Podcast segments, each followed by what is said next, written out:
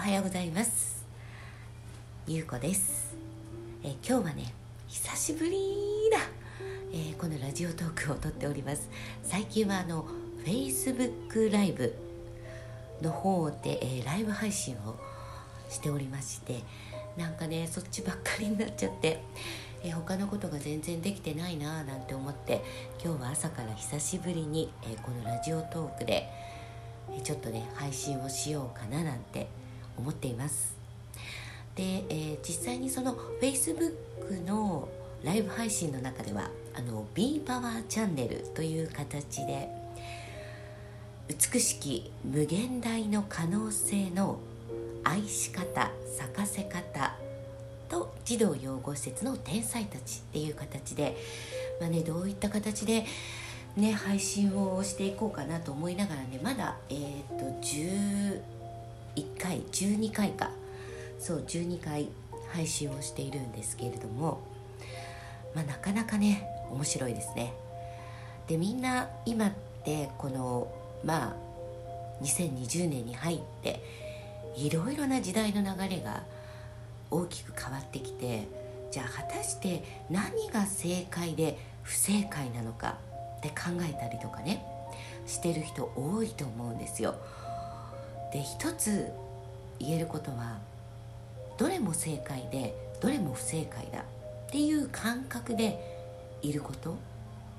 が大切だなと私は感じているんです、まあ、でももともとうーんなんだろうなこういろいろな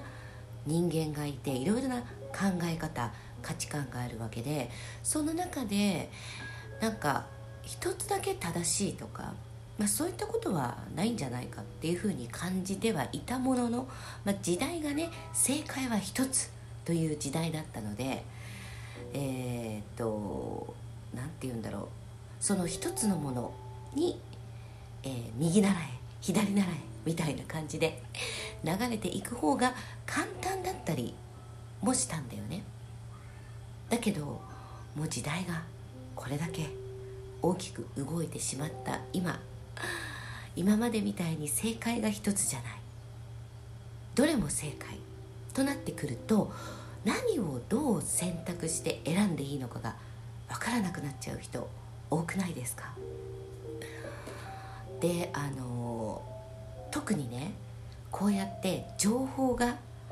ものすごい勢いで増えてるじゃないですか。このね Facebook のライブ配信なんかしていてもそうなんだけれどもまだまだ全体から言えばライブ配信をしている人って少ないけれども確実に1年前まではこれだけえライブ配信だったりとかをしている人はいなかったのに、まあ、このコロナをきっかけにライブ配信をする人が増えてきたということはもう情報だらけなわけですよ。でその情報に時間を取られてしまうと自分の時間っていうのはどんどんなくなってしまうんですね。でもこのやっぱり SNS を、まあ、見たいとかねそういうライブ配信を聞きたいって言った時にどの視線どの目線でその情報を得ていくのかっていうだけで、えー、その見ている時間聞いている時間が自分のものになるという方法があるんです。それは全て自分ごととして見る聞くということをする。これです。じゃあ自分ごとって何なんだ？なんですけれどもまずそのね例えばじゃあ美容情報ダイエット情報を発信している人がいるとしますよね。でその人の情報を聞いている時にその相手の情報だと思って聞いていると自分のものに自分ごとにならないんですね。その人が話しているダイエットの方法ダイエットの運動だったりとかあるわけじゃない。食事方法だったり。それを全て自分ごとという自分だったらっていう意識で聞くことなんですよ。そうするともうそこにはもうねネタの財宝しかなくって自分ごとで聞くから自分が欲しいな感じたいなっていうことだけが入ってくるんです。そうするとそれを自分の中で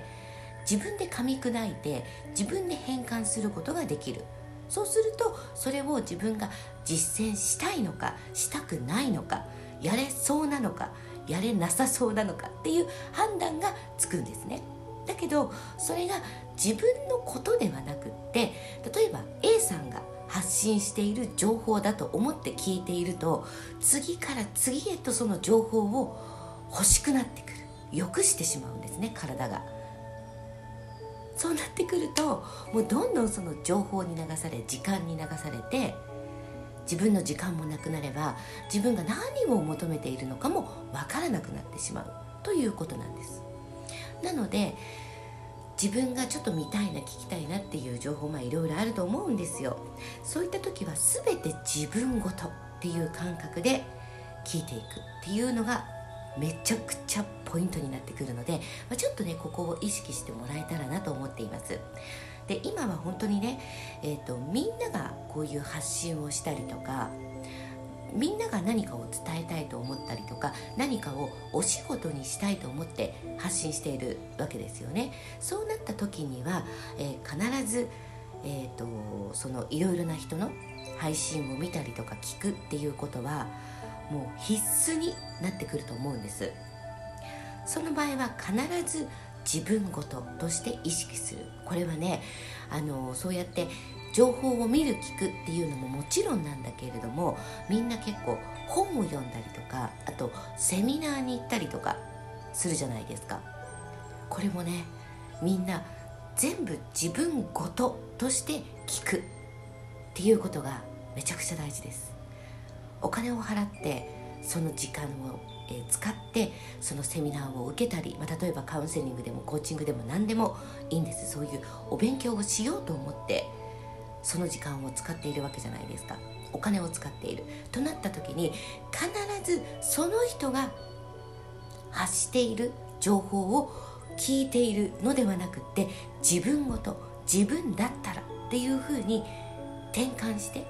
その人の世界観世界観に自分をえーとね、投じ込むっていう形。で聞くだけで吸収率が全く変わるんです。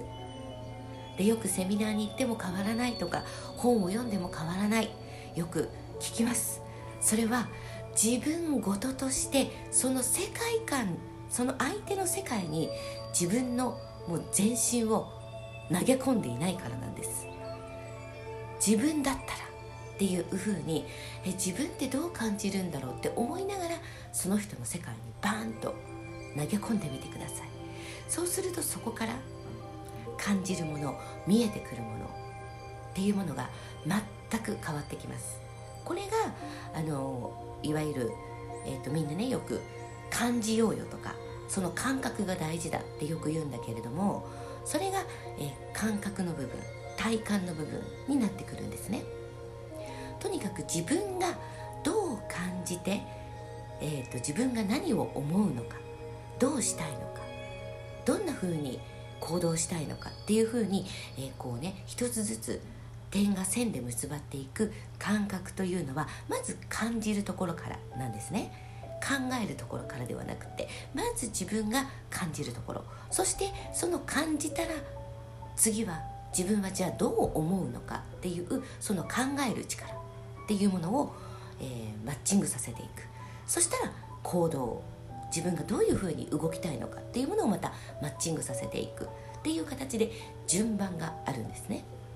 なのでまず感じるという体感覚。その後に考える。このマインドのところは考える力になってきます。そして行動。自分はどういうふうに動きたいのか。何をやりたいのかっていうのが、えー、見えてくる。つながってくるということになるので、えー、まずですね全てが自分ごとっていう感覚で見ていくっていうのがすごく大切になります。えー、毎日ですね私はその例えば一つの文字に対してその文字から色音香りそしてどんな意味を自分でつけるのかっていうのをやっています。是非ですね皆さんもこれをねチャレンジしてみてください、えー、今日のそう、ね、テーマは美しさ。この美しさという言葉からあなたはどんな色を感じてどんな音を感じてそしてどんな香りを感じますか？そしてその美しさというあなたにとって感じる意味というのはどんなものですか？これをねぜひやってみてください。このね色で感じる音で感じる。そして香りで感じる。そして自分の体感覚でその意味を感じる。これがですね自分のイマジネーション力想像力表現力というのを作るんですね。ここから自分のまた思考力行動力っていうのも大きく変わってくるのでぜひ毎日のイマトレイマジネーショントレーニングと思ってぜひチャレンジしてみてください。すっごい自分でもびっくりするぐらいに表現力想像力そして自分の体感覚と思考力そして行動力っていうものが変わってきます。是非チャレンジしてみてください。はいということで、えー、今日もですねえー、っとイマジネーション力の365本の365本の句。1本目とともに、えー、どうやって表現力想像力を自分に身につけるのかという形でお届けしました。ありがとうございました。